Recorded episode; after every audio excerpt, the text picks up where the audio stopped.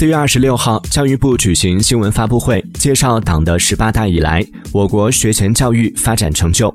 十年来，学前教育资源结构发生格局性变化。二零二一年，全国普惠性幼儿园。包括公办园和普惠性民办园达到二十四点五万所，占幼儿园总量的百分之八十三。其中，公办园十二点八万所，比二零一一年增长了百分之一百四十九点七，充分发挥了公办园兜底线、保基本、平抑收费、引领方向的重要作用，普惠水平大幅提升。